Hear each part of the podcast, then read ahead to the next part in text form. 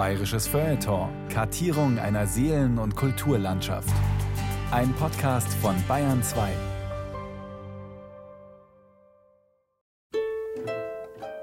Beginnen wir mit einem Bekenntnis.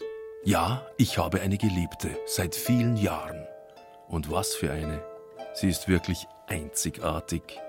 Wohlgeformt, weich, anschmiegsam, mit wunderschönen dunklen Beinen, mit rotbraunem Haar, üppig gepolsterter Fülle und einer wohlkonturierten Taille.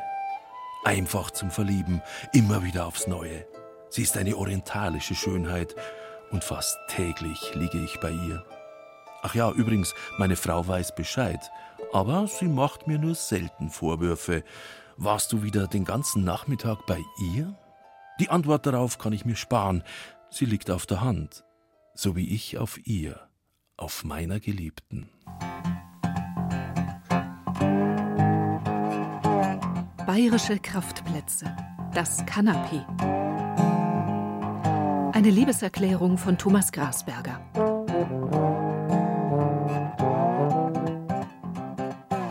Okay, zugegeben, die Liebeserklärung von vorhin war vielleicht übertrieben, etwas zu schwülstig und zu pathetisch, zumindest für ein Kanapee. Schließlich bin ich ja kein Fetischist, kein Objektophiler, der sich in Gegenstände verliebt. Nein, ich lege mich einfach nur gern mal ein halbes Stündchen auf mein Kanapee. Das allerdings mit großer Leidenschaft und Hingabe. Einfach nur so, ganz ohne Grund weil ich ein zutiefst gläubiger Kanapist bin. Deshalb habe ich auch viel Verständnis für jenen US-Amerikaner, der neulich eine gebrauchte Couch gekauft und im Polster 43.000 Dollar gefunden hat. Die Vorbesitzerin, die das Möbel geerbt hatte, wusste nichts von den Dollars. Der Mann aus Michigan aber hat das Geld an sie zurückgegeben, obwohl er nicht dazu verpflichtet gewesen wäre. Ihm ging es einfach nur um die Couch und um nichts sonst. Meine Couch birgt keine Schätze. Sie ist der Schatz. Ein uralter Schatz aus dem Besitz der Familie. Über ihre Ursprünge weiß ich nichts. Sie war einfach immer da, buchstäblich immer. Selbst meine Tante Maria, die hoch in den Achtzigern steht, erinnert sich an dieses Kanapee, an diese Ottermann, die schon zu ihren Kindertagen in der Küche stand. Ein wahrer Kraftort. Damals schon. Als meine Großmutter einmal schwer erkrankte, lag sie wochenlang auf diesem Kanapee und erholte sich. Danach war mein Großvater heilfroh, weil seine Frau wieder gesund war und weil nun auch er endlich wieder auf der Ottermann liegen durfte. Viele, viele Jahre später wurde sie dann mein Thron. Als vier-, fünf-, sechsjähriger erspürte ich die Magie dieses urgemütlichen Ortes ganz intuitiv. Wo konnte man sich besser ausruhen, spielen, lesen, sich mit seiner Lieblingsspeise verwöhnen lassen? Auch wenn die herzensgute Oma gelegentlich ein strenges Ottermann-Regiment führen musste, drauf rumhüpfen war absolut verboten. Der tiefere Sinn dieser Anordnung erschloss sich mir freilich erst Jahrzehnte später, als mir selbst die ungute Aufgabe zukam, meinen beiden Buben zu erklären, dass so eine Ottermann kein Trampolin ist. Über den seltsamen Namen habe ich mir als Kind natürlich keine Gedanken gemacht. Das schöne Stück hieß bei uns einfach so, gut bayerisch, Ottermann die Ottomane, dem türkischen Herrscher Osman I. sei Dank. Er war es wohl, der dem ottomanischen Möbel einst den Namen gegeben hat. Dass noch andere Begriffe existieren, hat sich mir erst später erschlossen. Couch, Divan, Sofa, Chaiselong und natürlich Canapé oder Canapé, wie der Bayer sagt. Viele exotische Namen also. Die meisten kommen aus dem Französischen, manche auch aus dem Arabischen oder dem Persischen. Die Abgrenzung zwischen ihnen verläuft nicht immer trennscharf. Mal gibt es eine Kopflehne, wie bei der Chaiselong, mal nicht, wie bei meiner Ottomane, und manchmal hat so ein gepolstertes Sitzmöbel sogar Rücken- und Armlehnen und ist gleich für mehrere Personen gedacht, dann spricht man vom Sofa. All diese Sitz- und Liegemöbel haben eine lange Tradition. Schon in der griechischen Antike hat die Kline dem Menschen Halt und Mitte geboten. Aber seine eigentliche Bestimmung als magischer Kraftort hat das Kanapee wohl erst in Bayern entfaltet. Wo sonst hätte die intensive Auseinandersetzung mit einem Möbelstück zu solch sportlichen Höchstleistungen geführt?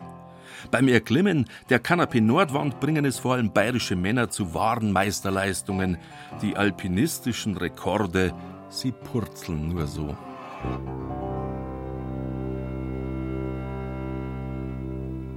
Ja, der Bayer ist schon ein großer Kanapist. Er fühlt sich seinem Möbel aufs engste verbunden. Doch was tun, wenn das gute Stück zu schwächeln anfängt? Weil die Geliebte ein wenig in die Jahre gekommen ist, weil unten schon die Federn rausstehen, die Gurte gerissen sind und irgendein schwer definierbares Pulver herausrieselt. So, das ist das gute Stück jetzt. Mal vorsichtig anheben hier und dann am besten umdrehen und. Tja, dann müssen jetzt die eigenen Söhne mit anpacken, denn das alte Kanapee, das seit Jahren in meinem Büro steht, muss schleunigst zum Polsterer. Vielen Dank. Nicht weit entfernt und mitten in Schwabing, da hat Hartmut Ballack seine Werkstatt. Die Rezensionen im Internet sind vielversprechend. Inspirierende Gespräche, tolle Arbeit. Hier bekommen Möbel eine neue Seele, heißt es. Hartmut Ballack scheint genau der Richtige zu sein für mein altes Kanapee. Grüß Gott. Ballack ist gebürtiger Niedersachse und lebt seit mehr als 40 Jahren in Schwabing. Hängen geblieben, sagt er lapidar. Damals sei er nach München gekommen, um Theaterwissenschaft zu studieren. Schauspieler wollte er eigentlich werden, aber als es mit dieser Karriere nichts wurde, da hat sich Ballack auf seinen erlernten Beruf besonnen. Inzwischen hat der Polsterermeister schon 20 Auszubildende durch seine Werkstatt geschleust und alle sind was geworden, sagt er stolz. Ja, Herr Ballack, das ist das gute Stück. Ja, das, das ist ziemlich eine Totaloperation, aber das kriegen wir noch mal hin. Das müssen wir, da müssen wir den Keller sanieren, wenn der Stoff so drauf bleiben soll. Und das werden wir auch machen. Sie haben gesehen, da ist was gebrochen unten, so ein Querholm. Da müssen wir zuerst dran, dass der, wenn wir die Gurte anspannen, dass das nicht das ganze Sofa zusammenziehen. Und ansonsten ist es ein wunderbares Möbel, wahrscheinlich von 1910 und sowas Gutes für Geld kann man gar nicht mehr neu kaufen, weil solche in, in Geschäften gibt es keine Möbel mit einer Sprungfederschnürung, die aus ausschließlich organischen Materialien sind, also mit Sprungfedern, mit Rosshaar, mit äh, Afrik, mit äh, Baumwollwatte und einem alten Wollstoff drauf. So gäbe es das nicht mehr zu kaufen, also nur noch meistens nur noch Schaumstoffsachen. Im Sprachgebrauch meiner Familie war es eine Ottermann, also eine Ottomane. Wie nennt man denn sowas überhaupt? Ich würde es einfach eine Liege äh, nennen, in dem Fall. Also für, für einen Recamier fehlt ihm die hohe Rückenlehne, die man braucht. Ein Recamier ist ein verlängerter Sessel. Ein Sofa hat Rückenlehne und Armlehne und das ist so wie bei den Psychoanalytikern, wie die Freudsche Liege, einfach nur ein, ein etwas erhöhtes Kopfteil und dann ein langes Liegeteil mit vier Beinen. Also ein Kanapee oder eine Liege. Aber Liege klingt doch etwas sehr profan. Wir bleiben lieber beim schönen alten Wort Kanapee und wenden uns den Innereien der betagten Lady zu. Sie ist übrigens deutlich älter, als ich angenommen habe. Woran erkennen Sie, dass es aus den 1910er Jahren ist? An den Beinen, am Zustand, an der Gurte, an der Machart. Und weil ich so viele Jahrzehnte sowas gemacht habe. Und das Typische fürs Innenleben sind diese Sprungfedern hier. Ja, das ist eine äh, äh sogenannte Taillenfeder, diese Sprungfeder. Die ist so im Lauf des Biedermeiers entwickelt worden. Da gab es irgendwie zwei Termine. Also einmal gibt es ein Patent äh, 1822 und eins läuft 1828. Vorher haben sich Polsterer selber sowas gebaut, über so einen Konus, einen Draht gezogen. Taillenfeder. Deswegen, es gibt unterschiedliche Durchmesser zwischen der Mitte und dem oben und unten, sodass die Feder eingedrückt werden kann, ohne zu klappern, ohne gegen sich selbst zu drücken. Deswegen äh, gibt es diese Verjüngung in der Mitte. Und meistens sind sie aus Eisen und dann verkupfert, damit sie nicht so schnell rosten. Hartmut Ballacks Werkstatt ist selbst eine Art Kraftort. Man geht gern hinein, lässt den Blick schweifen auf die Polsternadeln und die schöne alte Adlernähmaschine. Die Räume strahlen eine ruhige, gelassene und doch arbeitsame Atmosphäre aus. Ein Stück Schwabinger Geschichte und ein Ort, an dem täglich geschichtsträchtige Möbel hinein und herausgetragen werden. Wenn man sich die Geschichte des Kanapés anschaut, das geht ja zurück bis zu den alten Griechen, die Kline. Der Mensch hat immer gern sowas wie ein Kanapé in verschiedenen Ausformungen gehabt. Ja, das ist einfach ein unheimlich bequemes Möbel. Inzwischen nimmt man es nicht mehr zum Essen her, wie die alten Römer. Aber gebraucht wird es immer noch. Das ist das, wo die Leute früher ihre Mittagspause drauf gemacht haben, wenn sie zu Hause gearbeitet haben. Das ist so ein Ruhemöbel, das setzt schon einen gewissen Wohlstand voraus und Platz, weil es nicht das Sofa ist, auf dem alle sitzen, um fernzusehen, sondern das ist für, meistens für eine Person und für die zum Ausruhen. Also es ist nicht in jedem Haushalt so eine, eine Liege. Ja, das Wohnen hat einen anderen Stellenwert. Und so eine Investition, so wie Ihre Liege, die wurden auch für mindestens ein ganzes Leben angeschafft. Jetzt, 110 Jahre später, ist das Sofa allmählich am Ende und muss wieder gerichtet werden. Daran sehen Sie selber. So moderne Möbel sind 10, 15 Jahre, dann zerfällt der Schaumstoff in Einzelteile und die sind oftmals äh, auch gar nicht zum Wiederaufrichten gedacht. Also da werden dann die Möbel so gearbeitet und so aufgeschäumt, dass ein vernünftiges Aufpolstern gar nicht mehr möglich ist. Sie sind ja spezialisiert auf alte Möbel, auf das Restaurieren alter Möbel. Bekommen Sie denn oft solche Stücke noch? Ja, ja, das kommt immer wieder vor. Gerade hier in Schwabing sind natürlich unglaublich viele Psychologen, Psychoanalytiker und Therapeuten und die haben alle sowas. Weil es einmal der Klassiker ist und weil man eben ganz gut darauf entspannen kann und äh, sich zurücklehnen kann und sich auf sich selbst besinnen. Haben Sie auch eine Couch, eine Liege? Nein, ich habe nur ein Sofa. In der Werkstatt wäre auch nicht genügend Platz jetzt zum Ausruhen. Nee, nein, nein, hier haben wir nicht genügend Platz. Aber ich wohne direkt über meiner Werkstatt. Das ist kein großer Weg, um, um mich auszuruhen. Aber an Ausruhen ist jetzt nicht zu denken. Hartmut Ballack greift zu seinem Presslufttacker und beginnt mit der Arbeit des Polsterers.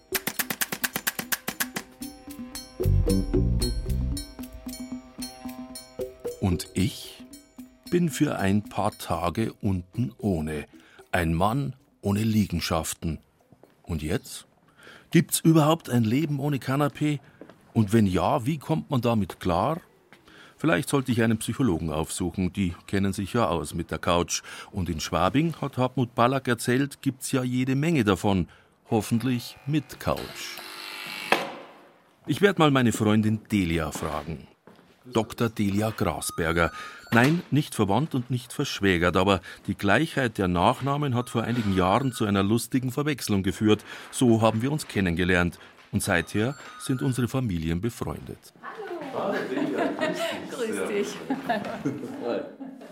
Delia ist Ärztin und Psychoanalytikerin. Sie hat ihre Praxis in München am Englischen Garten und kann mir bestimmt erzählen, was es mit der legendenumrankten Couch in der Psychoanalyse auf sich hat. Wird sie heutzutage überhaupt noch verwendet? Es hängt tatsächlich immer jeweils von dem einzelnen Patient ab. Der eine mag es, der legt sich da gern hin, erlebt dann ein Gefühl der Geborgenheit, lässt seinen Fantasien freien Lauf in jeder Richtung und und genießt das, ja. Und äh, der andere, der möchte vielleicht alles so ein, typischer Manager, manchmal möchte immer alles kontrollieren, auch mich, auch äh, die ganze Situation, der möchte sich da natürlich nicht hinlegen. Also es ist ein Zusammenspiel, wie überhaupt äh, in therapeutischen Beziehungen ist es immer, beide müssen sich aufeinander einschwingen. Wo ich sie immer anwende, ist jetzt zum Beispiel bei Hypnose oder wenn ich jemandem autogenes Training beibringe. Das geht im Liegen besser, weil man einfach gar keine Körperspannung hat. Ja, selbst im Sitzen hat man ja eine gewisse Körperspannung und im Liegen ist man ja viel relaxter. Was vermutlich auch der Grund ist, warum heute noch die Hälfte aller psychologischen Psychotherapeuten die Couch verwendet. Bei den ärztlichen Psychotherapeuten sind es sogar acht von zehn. Entscheidend ist aber immer der Einzelfall. Etwa 20 bis 30 Prozent der Patienten, schätzt Delia Grasberger, legen sich auf die Couch. Sie ist schließlich das Symbol schlechthin für die Psychoanalyse. Sigmund Freud, ihr Zigarre rauchender Übervater, hatte das therapeutische Möbel einst in Paris schätzen gelernt. Beim Neurologen Jean-Martin Charcot am Hôpital de la Salpêtrière, einer berühmten psychiatrischen Anstalt. Dort hatte Freud 1885 die Hypnose gelernt, aus der er später seine wissenschaftliche Psychoanalyse entwickelte. Die Couch gehörte bei der Hypnose unbedingt dazu. Und dann hat er seine Patienten auch am Anfang hingelegt, hat sie äh, hypnotisiert und irgendwann bei der Anna O., wie er sie nannte, Bertha Pappenheim, hat die einmal gesagt irgendwann, sie möchte eigentlich nur erzählen und gar nicht in Hypnose versetzt werden. Und dann hat er das mit ihr gemacht und hat festgestellt, dass durch dieses Erzählen so viel verdrängte Inhalte hochkam, dass es an sich auch gewirkt hat und hat das dann beibehalten. Nachfolgende Schüler von ihm haben das dann auch aufgegriffen, unterschiedlich. Der Jung wollte das gar nicht, der wollte auf Augenhöhe, der Adler auch. Und heute gibt es diejenigen, die die ausgesprochen nur die Couch nehmen. Soweit ich weiß, auch mein Kollege hier in diesen Praxisräumen, der ist Lacanianer, der nimmt auch immer die Couch. Und bei mir ist es ein individueller Ausdruck, je nachdem, wie sich gerade ergibt. Zu Sigmund Freud pilgerten einst Menschen aus ganz Europa und den USA. Nicht zuletzt betuchte Großbürger und Adlige kamen in die Praxisräume der Wiener Berggasse 19. Sein Sofa nahm den Fingerabdruck der Epoche ab, schrieb Freuds jüngste Tochter Anna. Der Meister selbst übrigens hatte sich das gute Stück, 186 Zentimeter lang, 83 breit, schenken lassen von einer Wiener Patientin. Heutzutage wäre sowas für einen Therapeuten undenkbar. Und auch wenn der Meister nicht jeden seiner Patienten auf diese Couch legte, mit Gustav Mahler zum Beispiel ging er lieber spazieren, so blieb der Divan, wie Freud seine Liege nannte, ein wichtiges Hilfsmittel. Vor allem, weil er es nach eigenen Angaben nicht ertragen hat, acht Stunden täglich angestarrt zu werden. Darüber hinaus aber bietet das Sinieren im Liegen bis heute unschätzbare Vorteile, meint die Analytikerin Delia Grasberger. Man ist ja nicht so darauf fokussiert, was in der Umgebung passiert, sondern man liegt mehr so für sich wie vor dem Einschlafen und konzentriert sich mehr auf sein Inneres. Und das lässt natürlich einen größeren Raum für Fantasie offen. Und man erinnert sich, man ist so mehr bei sich als im Sitzen und im Gegenüber. Der Fachbegriff ist Rekredieren. Ja. Das ist dann einfacher herzustellen, wenn man liegt und sich so ein bisschen nicht wegträumt, aber so auch ein bisschen entspannt. Das ist genau der richtige Fachausdruck, genau. Also der Säugling liegt ja. Und indem man jetzt auch auf der Couch liegt, versetzt man sich systematisch in immer frühere Kindheitszustände. Also man rutscht immer mehr zurück, das heißt immer frühere Erinnerungen werden dadurch auch lebendig, so die Theorie. Und dem kann man sich dann überlassen. Also es hat schon seine Wirkung. Das kann ich einfach anhand von vielen Patientengeschichten, also habe ich so festgestellt, ja. Aber wie stattet sich ein angehender Psychoanalytiker eigentlich aus? Gibt es ein spezielles Möbelhaus, wo man sich das typisch freudianische Setting zusammenstellen kann? Oder kauft jeder die Couch, die ihm am besten gefällt? Ich denke, jeder hat die Couch, die zu ihm passt. Jeder Analytiker hat auch eine komplett andere Couch, wobei äh, mir heute habe ich kurz mit meiner französischen Kollegin gesprochen, die sagte, im Saarland gibt es sehr viele, die das so Freude haben tatsächlich mit diesem Teppichüberwurf und dass das so ein Ottomane ist.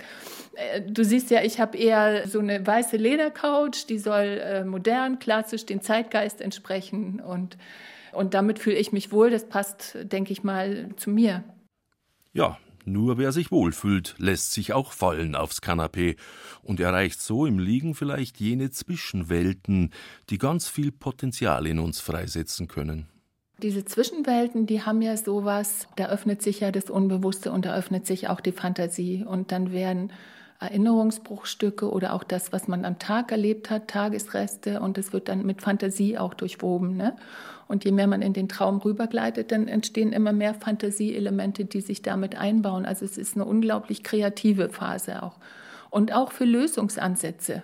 Kreativität beinhaltet ja auch Lösungsmöglichkeiten und denen schließt man sich auch auf. Das Kanapee als Kraftort. Auch Wirtschaft und Forschung haben längst erkannt, dass schöpferische Gedanken eine wichtige, aber im Alltag oft knappe Ressource sind. Zu viele Meetings, zu viel Bürokratie, zu viel Routine. Und wo bleibt die Fantasie? Die Kreativität? Die kommen nicht auf Knopfdruck, sondern oft genug erst im Liegen. Es hat ja was Meditatives. Ne? Es ist ja, wenn du so willst, ein Trancezustand zwischen Schlafen und Wachen. Die alten Griechen haben zum Beispiel in Epidauros ein Abaton gehabt. Das waren ja auch so Schlafhallen, wo sie diesen Zustand ja hergestellt haben, so zwischen Schlafen und Wachen und haben sich dann mit ihren Problemen oder Krankheiten auseinandergesetzt. Es hatte ja da einen Kultcharakter. Kanapé als Kult. Genau so ist es. Ich hab's immer schon geahnt. Wir brauchen einfach mehr Kanapés, mehr Muße, weniger Sitzungen, mehr Liegungen. Deshalb mein Appell, Vorgesetzte aller Länder, hört die Signale. Legalize Kanapé. Wacht auf, verdammte dieser. Ah, Schmarrna, das ist jetzt der falsche Text. Äh, nicht aufwachen, sondern weiterdösen. Das hat ja schon der Karl Marx gewusst. Der war zwar bekanntlich ein unermüdlicher, ja fast besessener Arbeiter, Tag und Nacht, aber Untertags schlief er eine oder zwei Stunden auf seinem Kanapee. Das bestätigt uns zumindest sein Schwiegersohn Paul Lafargue in seinen persönlichen Erinnerungen an Karl Marx. Lafargue selbst, aufgewachsen in Kuba als Sohn eines Franzosen und einer Kreolin, war übrigens ein strenger Kritiker des bürgerlichen Konsums und vor allem jener rasenden Arbeitssucht, die auch die Arbeiterklasse der ganzen Welt damals ergriffen hatte. Dem weithin geforderten Recht auf Arbeit stellte er deshalb in seinem Buch das Recht auf Faulheit entgegen, damit künftig nicht mehr nur jenes ungeheuerliche Weib namens Kapitalismus daliege. Schläfrig und gähnend, mit glanzlosen Augen, auf einem Sofa hingestreckt. Nun ja, wie auch immer. Wir brauchen jedenfalls mehr Muße, mehr Müßiggang und vielleicht auch Langeweile sagt zum Beispiel der Medienwissenschaftler Norbert Bolz. Die besten Ideen, sagt Bolz, kämen ihm, wenn er bei Sonnenschein auf einer Liege ruhe und nichts tue.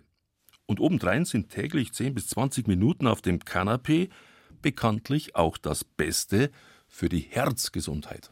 Ähnlich wie der Fischer, wenn der seine Fische gefangen hat, muss der hinterher die Netze auch reparieren.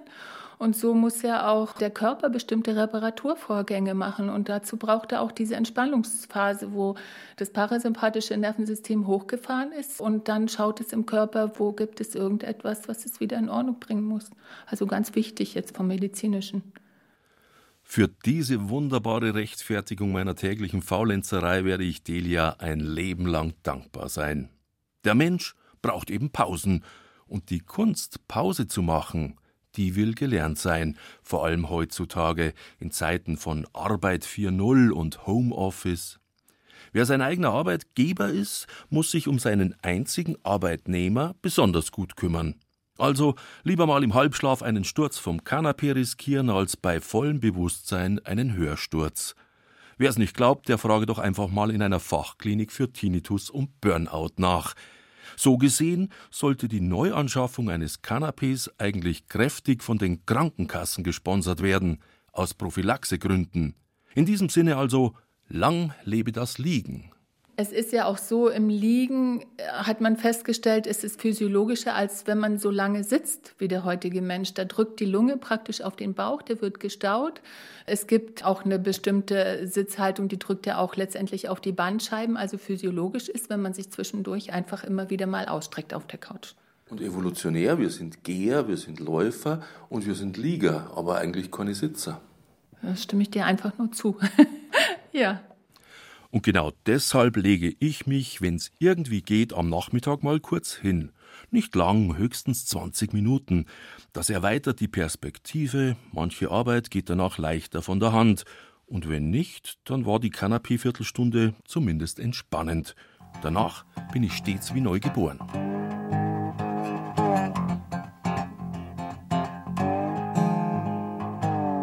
Für die nächsten paar Tage aber werde ich auf diesen höchst erfreulichen Zustand verzichten müssen. Das gute Stück ist noch in der Reparatur bei Herrn Ballack, und so mache ich mich auf den Weg ins Bayerische Nationalmuseum. Mal schauen, ob die eine schöne Ersatzliege für mich haben. Einen eigenen Referenten für Möbel gibt's dort jedenfalls. Sübe Wartena ist gelernter Kunstschreiner, Möbelrestaurator und promovierter Kunsthistoriker. Er führt mich in den zweiten Stock des Museums, wo ein ganz besonderes Stück aus dem Fundus der bayerischen Geschichte steht. Ja, ein Kanapee-Sofa, heute würde man Couch sagen, aus dem ersten Jahrzehnt des 19. Jahrhunderts. Das aus dem Besitz des Grafen Maximilian Joseph von Montgelat stammt, also des ersten bayerischen Finanzministers, des bedeutenden des Königsreichs. Das ist zu uns gekommen, als im Jahr 1993 ein Großteil der ton- und taxischen Sammlungen ans Bayerische Nationalmuseum gelangten, weil es aus einem Schloss stammt, das 1832 an die Ton- und Taxis ging, aber 1809 von Montgelat erworben wurde. Und das ist ein Kanapee aus München mit einem Bezugsstoff, höchstwahrscheinlich aus Aubusson oder den Savonnerie-Werkstätten, also französische Textilarbeit die aber nicht in Erstverwendung auf diesem Sofa ist oder auf der ganzen Sitzgarnitur. Die Bezüge sind etwas älter. Maximilian Graf von Montgelat, jener große Minister, der unter König Max Joseph Bayern erfolgreich durch die turbulenten Zeiten der napoleonischen Ära führte, der Architekt des modernen bayerischen Staates und der stolze Besitzer eines wunderbaren Canapés. Als großer Freund der französischen Kultur hat sich Montgelat natürlich Bezüge aus französischen Manufakturen auf sein Möbel nähen lassen. Heiter, bukolische Szenen sind drauf zu sehen. Eine Brücke über den Fluss, Eichen und Olivenbäume, zwei Buben mit einem Geißbock und im Hintergrund ein Flöte spielendes Mädchen. Es ist halt eine ganz typische Schäferszene. Also das ist ja bei Hof in der Mitte des 18. Jahrhunderts eins der wichtigsten Themen überhaupt gewesen, das sich hineinversetzen in die angeblich unbeschwerte, heitere Welt der Schäfer. Wenn man die Mythologie dazu nimmt, auch noch der Schäfer und Nymphen. Und hier ist diese ähm, höfische Schäferverkleidung eigentlich noch einmal verkleidet, indem es Kinder sind, die hier in diese Rolle der höfischen Schäfer schlüpfen. Was wissen wir denn? Ist der Montgelat draufgesessen oder ist das ein Dekorationsstück gewesen? Das ist bestimmt ein Gebrauchsmöbel gewesen, weil so edel ist es nicht. Es ist ja auch abgenutzt und so ganz hochfürstlich ging es im Hause Montgelat nicht zu, dass man dort äh, ganze Raumfluchten nur zur Repräsentation hatte und nicht zur tatsächlichen Benutzung, wie das in den Herrscherschlössern der Fall war. Montgelats Kanapee stand einst in seinem Schloss Zeitskoven im Landkreis Regensburg. Bei der Anschaffung seiner Couch war der kühl rechnende und intelligente Montgelat offenbar recht preisbewusst. Es hätte damals nämlich durchaus kostspieligere Varianten gegeben, meint der Möbelexperte Sübe Wartener. Das teuerste an diesem Stück sei das Textil gewesen. Also die Schreinerarbeit selbst ist hier eigentlich nicht besonders teuer. Es war ein Münchner Schreiner, kein Importstück, nur die Stoffe und die auch noch als Zweitverwendung. Also das ist jetzt nichts, wofür der Mangelat ganz besonders tief in sein Portemonnaie greifen musste. Der Bayer und sein Kanapee. Wie weit mag dieses Dreamteam wohl zurückreichen? Wer war der allererste, der eine Couch sein eigen nannte? Fragen, die zu wilden Spekulationen anregen. War es vielleicht ein müder Bajuware, dem vom vielen Völkerwandern die Haxen wehgetan haben? Oder vielleicht schon zwölf Millionen Jahre früher jener Vorfahre von Mensch und Menschenaffe, der erstmals auf zwei Beinen durchs Allgäu gelaufen ist? Auch er musste sich ja irgendwann mal hinlegen, nur wo? Vielleicht hat er sich ja aus Moosen und Blättern, aus Häuten und Fellen ein gemütliches Kanapee gebaut. Tja, alles nur Spekulationen. Bleiben wir lieber bei dem, was historisch gesichert ist. Der Kunsthistoriker Sübe Wartina sagt über die Anfänge des bayerischen Kanapees ab dem frühen 18. Jahrhundert sind entsprechende Möbel vorstellbar, die aber dann oftmals wie verkettete Stühle, also wie ein, ein langer Sitz mit mehreren Stuhllehnen aneinander äh, gekettet aussehen. Es gibt dann auch die Form des Flechtsitzes und der Flechtlehne oder auch eine Mischung, gepolsterter Sitz, geflochtene Lehne, also aus diesem äh, Ried-Waffelflechtwerk. Aber das ist alles nur im höfischen Bereich. Also beim Bürger ist wirklich das späte 18. Jahrhundert die Zeit, wo man sich so etwas zum ersten Mal überhaupt vorstellen kann. Ja, vorgestellt haben sich's vermutlich damals viele, Aber bezahlen konnten so ein Möbel nur ganz wenige. Ja, wohlhabende Bürger, also wohlhabende Handwerksmeister, Kaufleute, aber nicht der kleine Handwerker, äh, nicht der Arbeiter.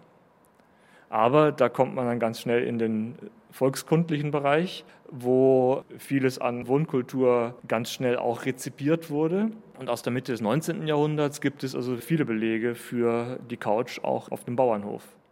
Das Kanapee trat seine lange Reise an, von der höfischen Kultur des Adels über die großbürgerlichen Salons hinein in die gute Stube der Handwerker und Einzelhändler also jenes Kleinbürgertums, das in ganz Europa seit etwa 1870 an Bedeutung gewonnen hat. Ein Blick in die damaligen Wohnwelten ist uns nicht allzu häufig vergönnt, aber immerhin wissen wir vom bescheidenen Wohlstand eines Münchner Steinmetzes, der im Jahr 1907 in einer Dreizimmerwohnung gelebt hat. Ihm gehörten Tisch, Bett, drei Schränke, ein paar Stühle, eine Nähmaschine und ganz wichtig ein Divan, ein Kanapee. Dann sitzen wir uns hin auf das Kanapee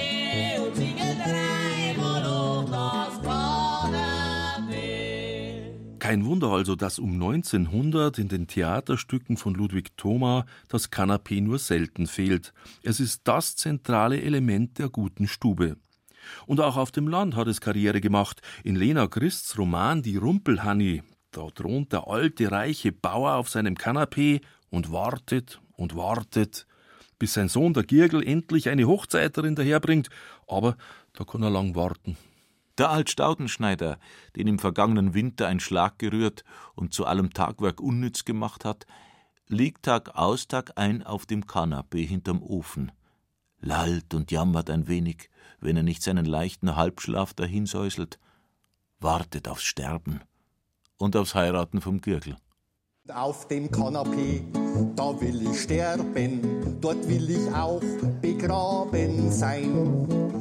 Das Kanapee bekommen meine Erben, zuvor muss ich gestorben sein. Aber nicht nur als Austragsbank erfreut sich das Kanapee im ländlichen Raum größter Beliebtheit. Besonders berüchtigt war der Allgäuer Bauer, dem im 19. Jahrhundert nachgesagt wurde, oft und ausgiebig auf seiner Gautsche oder Gutsche zu liegen. Diese Gutsche, eine Bank mit einfacher Polsterung, war natürlich nur für den Herrn des Hauses bestimmt. Sie war ihm eine Helferin in vielen Nöten, wo die bloße Bank zu wenig und das Bett zu viel ist. Dass aber der Allgäuer ganz besonders faul gewesen wäre, dagegen verwehrte sich der katholische Geistliche Josef Schelbert in seinem Büchlein Das Landvolk des Allgäus. Man muss eigentlich nicht erwähnen, dass Schelbert selbst aus dem Oberallgäu stammte. Jedenfalls war es ihm ein Herzensanliegen, hier einiges klarzustellen. Freilich, es stimmte schon, dass der Allgäuer Bauer so manche Stunde auf seiner Gutsche lag. Aber wann? In der Regel nur dann, wenn er seine mitunter recht mühsame Arbeit in Berg und Tal getan hat. In den freien Augenblicken an Sonn- und Werktagen welche die Bauern in anderen Gegenden gewöhnlich in Wirtshäusern zubringen. Und auch dann schläft er meistens nicht, sondern macht sich, allein in Gedanken vertieft, zu denen im Getümmel einer Gaststube kein Raum wäre, seine wichtigsten Pläne für die Zukunft. Daher pflegte der tüchtige Bauer M. in O. zu sagen: Die beste Gedanke kommet mir allert auf der Gutsche. Der Allgäuer ist halt ein Philosoph, ein Liegender, versteht sich.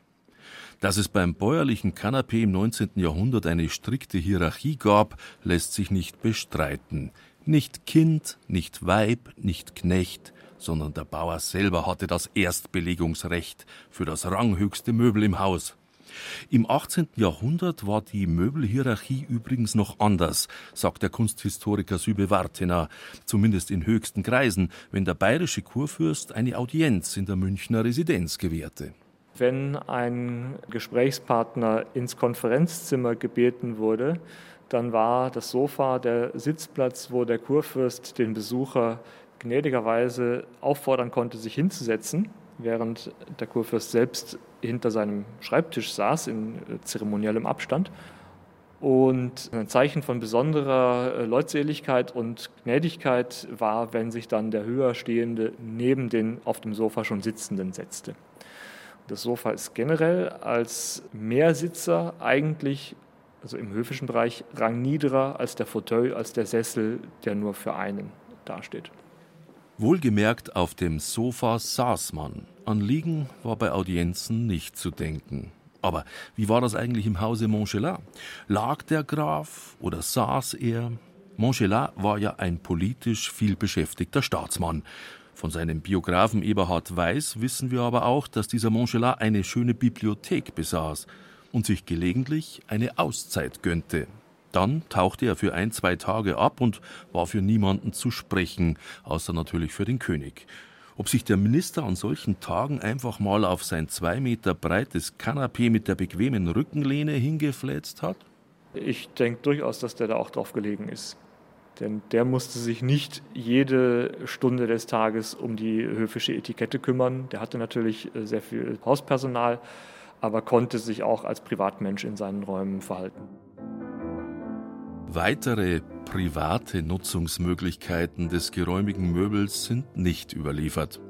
Aber es ist keineswegs auszuschließen, dass auch Montgelats 20 Jahre jüngere Gemahlin Ernestine, mit der er immerhin acht Kinder hatte, gelegentlich auf dem Kanapee Platz nahm. Ernestine, eine geborene Gräfin Arco, galt als schöne, geistreiche und höchst extravagante Frau. Mit ihren Affären hat sie für reichlich Gesprächsstoff gesorgt in diplomatischen Kreisen und am Münchner Hof. Ein Tête-à-Tête -tête auf dem Kanapee? Der Gedanke ist durchaus nun ja ähm, naheliegend. Die erotische Dimension des Sofas wird zum Beispiel in den Münchner Schlössern recht augenfällig, meint Sübe Wartener, etwa in der Pagodenburg im Nymphenburger Schlosspark. Wo in den oberen Räumen zwei ganz kleine Bänke sind, Polsterbänke, sehr schöne Bezugstoffe, die sich mit kleinen Häkchen miteinander verbinden lassen, um die Liegefläche ein kleines bisschen zu vergrößern. Und aus diesem Gebäude ist auch überliefert, dass es dort zweisame Tätatäts des Kurfürsten gab. Die Mätressenwirtschaft gehörte im 18. Jahrhundert zum guten Ton. Sowohl Kurfürst Max Emanuel als auch sein Sohn und Nachfolger Karl Albrecht wussten daher diverse Liegemöglichkeiten zu schätzen. Für den Nachtschlaf waren diese raffiniert verbauten fürstlichen Liegen jedenfalls garantiert nicht gedacht. In der Amalienburg im Schlosspark Nymphenburg sind Liebesszenen der griechischen Mythologie in der Dekoration um dieses Bett herum zu sehen. Und in den reichen Zimmern ist es ja ein Teil des Spiegelkabinetts und sogar die Decke über diesem Tagesbett ist verspiegelt, sodass man sich da auch selbst drauf sehr nett beobachten konnte. Dass so ein Kanapee keineswegs nur zum gutbürgerlichen Mittagsschlaf verwendet werden kann, das wusste auch der liebestrunkene Bayernkönig Ludwig I. Auf einem gepolsterten Sofa sitzend schaute der Monarch der engelsgleichen Lola Montes zu, wie sie ihren lasziven Spinnentanz für ihn aufführte. Und danach, naja. Man muss übrigens dafür kein König sein. Auch der Münchner Bohemian des frühen 20. Jahrhunderts war mit Fragen der passenden Inneneinrichtung durchaus vertraut. Folg mir in mein Domizil, heißt das Gedicht des Anarchisten Erich Mühsam, der sein Domizil in der Schwabinger Akademiestraße hatte. Und darin stand natürlich ein, naja, was wohl. Folg mir in mein Domizil, liebes Kind, und frag nicht viel wirst schon alles lernen, wirst schon alles sehen. Liest nicht in den Sternen, was dir heut noch alles kann für Heil geschehen. Stehst herum in Nacht und Wind. Komm, bei mir ist warm, mein Kind. Geb dir einen Taler, koch dir ein Glas Tee, einen Emmentaler, essen wir Silbander auf dem Kanapee. Wäre es beim zweisamen Tee trinken und Käse essen geblieben, dann hätten wir es vermutlich nicht mit Erich Mühsam zu tun, haben wir aber, deshalb endet sein Gedicht auch so. Bleibst bei mir bis früh am Tag. Geht dann jeder, wo er mag, ich zum Redakteure, du wohin dich's treib. Morgen küsst, ich schwöre, dich, mein guter Nachbar, mich, des Nachbars Weib. Ja, Canapés mussten früher schon ganz schön was aushalten. Ich verlasse das altehrwürdige Bayerische Nationalmuseum und gehe noch kurz in der Werkstatt von Hartmut Ballack vorbei. Mal schauen, wie so mein altes Kanapee steht. Herr Ballack, können Sie denn noch was machen mit dem Ding? Ja, ich habe mir es gerade schon angeschaut und habe gesehen, dass das sogenannte Federlein, das ist das Lein, das oben die Fasern abdeckt, so dass sie nicht nach unten oder nicht so sehr nach unten durchrieseln können, dass das noch einigermaßen heil ist. Und das ist die Voraussetzung, dass ich von unten neue Gurte spannen kann, die Federn wieder befestigen an den neuen Gurten und ein neues Querholz anbringen kann, das bei Ihnen äh, schon zweimal zerbrochen ist hier. Und dann werde ich es von unten mit einem Nessel abspannen oder mit einem Köper, dass Sie nicht lauter Brösel unten am Fußboden haben, die sich aus dem, aus dem Sofa rausbewegen. Das ist Holzspäne, oder? Nein, das ist Afrik. Äh, Afrik ist aus den Blättern einer Zwergpalme gehechelt und das hat man schon seit ach, weit über 100 Jahren benutzt man das schon. Das kam früher als Ballast in Schiffen mit und das wird als Füllstoff auf den Sprungfedern benutzt. Also ein Stück Kolonialgeschichte auch? Das ist in jedem von diesen alten Möbeln auch mit drin, ja. Und da drauf ist noch eine Auflage aus Rosshaar. Und das ist so Pferdeschweifhaar, das auch so gekraust wird mit, mit heißem Dampf, wird es in Zöpfe gedreht. Und dann hat dieses Rosshaar so eine schöne Federkraft, sodass man auch bequem sitzt und man die Federn nicht durchspürt. Und Afrika aus Afrika, das hat schon diesen Namen deswegen. Es wird nur mit Q-U-E geschrieben. Hier in Bayern übrigens auch mit K. Aber das wurde schon seit der Jahrhundertwende und noch vorher. Früher hat man Seegras genommen, Rehhaare, Wollreste. Man hat immer alles von allem benutzt. Also man hat von der Leinenpflanze das Werk genommen. Das sind die Spreu, diese ganz kurzen Fasern. Man hat Wolle drin gehabt, man hat Stroh drin gehabt, also gepolstert wurde je nach Landstrich mit dem, was zur Verfügung stand. Afrik, was für ein verheißungsvolles Wort. Die afrikanischen Wurzeln meiner bayerischen Ottomane.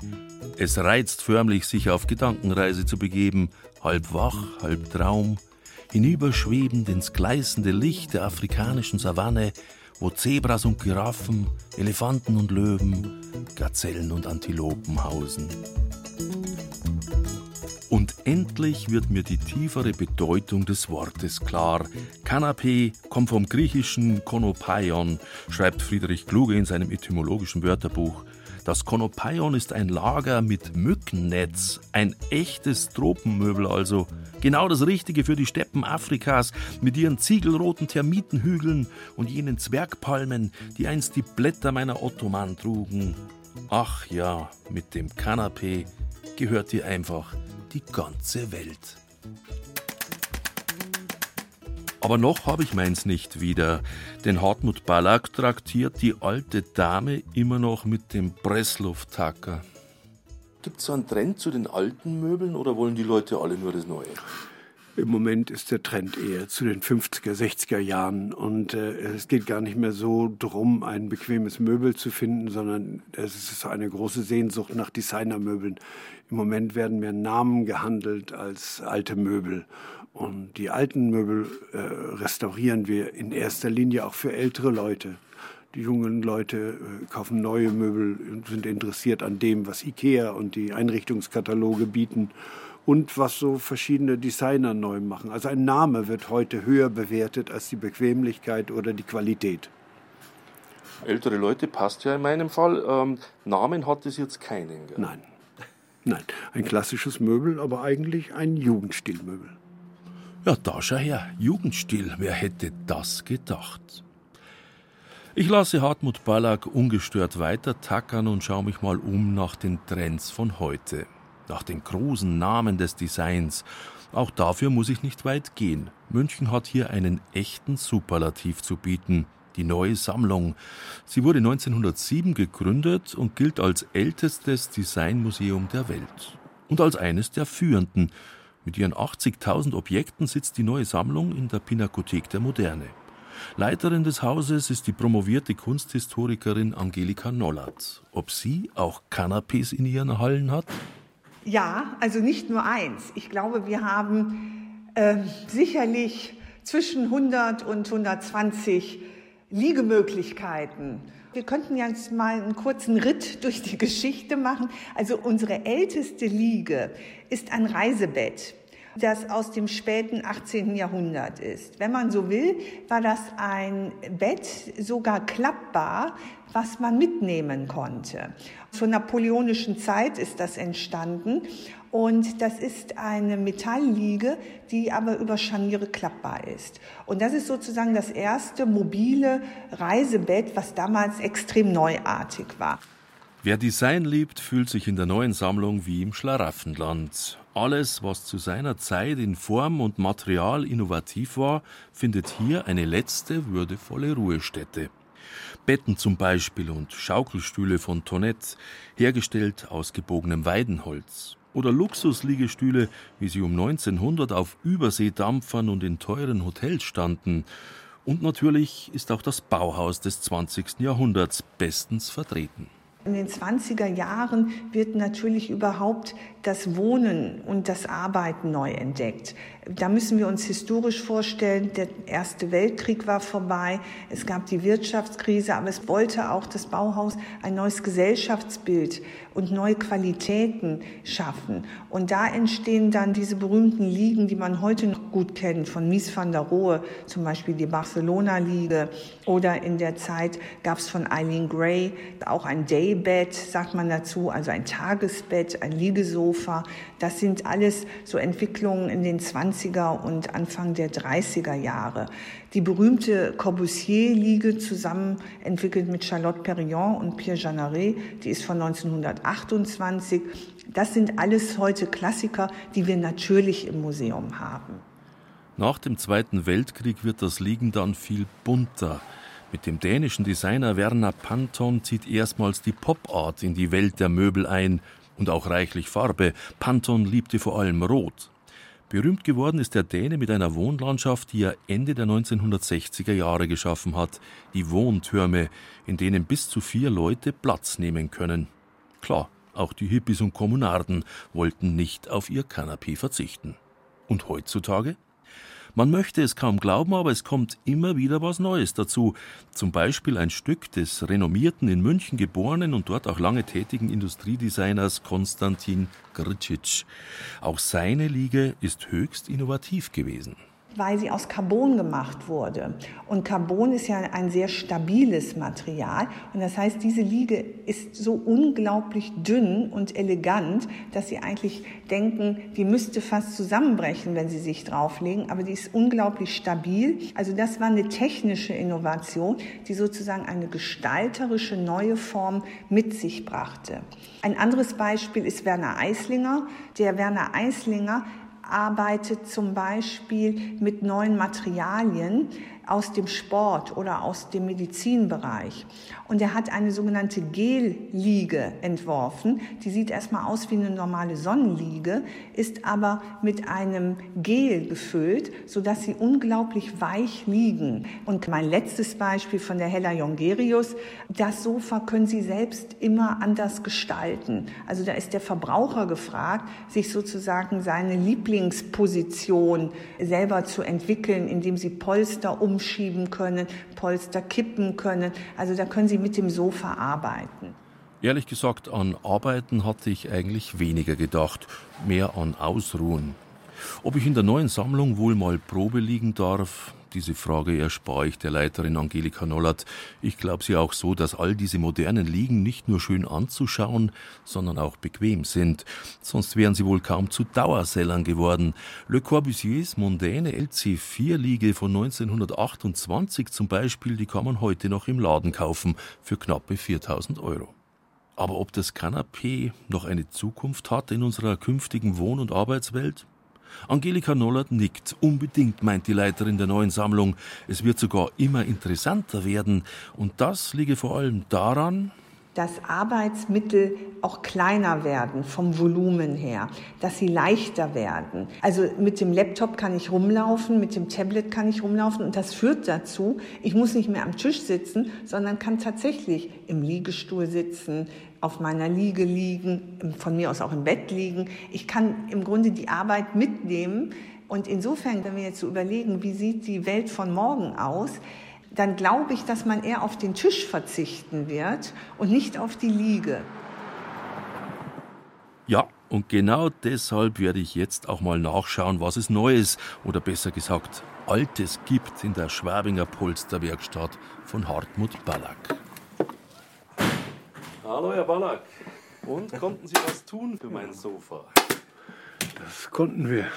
Wir haben unten alles nachgegurtet und wir haben neue Holzstreben reingemacht. Und wir haben hier am, an dem Kopf, wo da schon ihr Holz so rausschaute, das haben wir ein bisschen geschlossen. Und dann haben wir alles von unten abgespannt, haben hier vorher an der Seite noch äh, mit, mit dem Federleinen abgesperrt, dass ihre Fasern da nicht rausbröseln können. Steht da wie neu. 110 Jahre alt und steht da wie neu. Ich dachte, das ist das, was Sie wollen. Ja. Sehr, sehr gut. Vielen Dank. Was bin ich denn schuldig, Herr Ballack? Äh, die Rechnung ist unten. Das Ganze kostet inklusive Mehrwertsteuer ich glaub, 403 Euro jetzt. Das ist doch für die nächsten 110 Jahre ein überschaubarer Preis, oder? ja, ich hoffe, dass Sie mich dann nicht mehr anklagen werden, wenn es dann kaputt geht. Gewährleistung 110 Jahre. Vielen herzlichen Dank, das Ganz freut gern. mich sehr.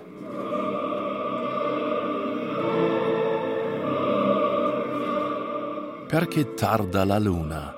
In Giacomo Puccinis Oper Turandot mag vielleicht der Mond zu spät kommen, aber mein Kanapé kommt gerade noch rechtzeitig. Buchstäblich am letzten Tag, bevor in Bayern die Ausgangsbeschränkungen wegen Covid-19 in Kraft treten. Schon 24 Stunden später werden die Polizei und Feuerwehrwagen mit ihren Lautsprechern durch Münchens Straßen kreuzen. Wer jetzt kein Kanapé hat, der kauft sich keines mehr.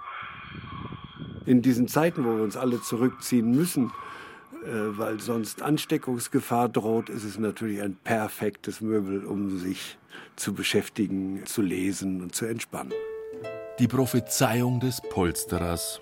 Sie wird sich in den folgenden Wochen bewahrheiten. Das Kanapee wird mir ein Trost sein, gerade jetzt, wo der hektische Planet eine Besinnungspause einlegt und wo wir alle an unsere Wohnungen gekettet sind. An langen Nachmittagen wird es sich wieder bewähren, bei tiefschürfenden Gedanken, ebenso wie für ein kleines Nickerchen. Sie bleibt eben eine verlässliche Geliebte, meine Ottermann, in guten wie in schlechten Tagen.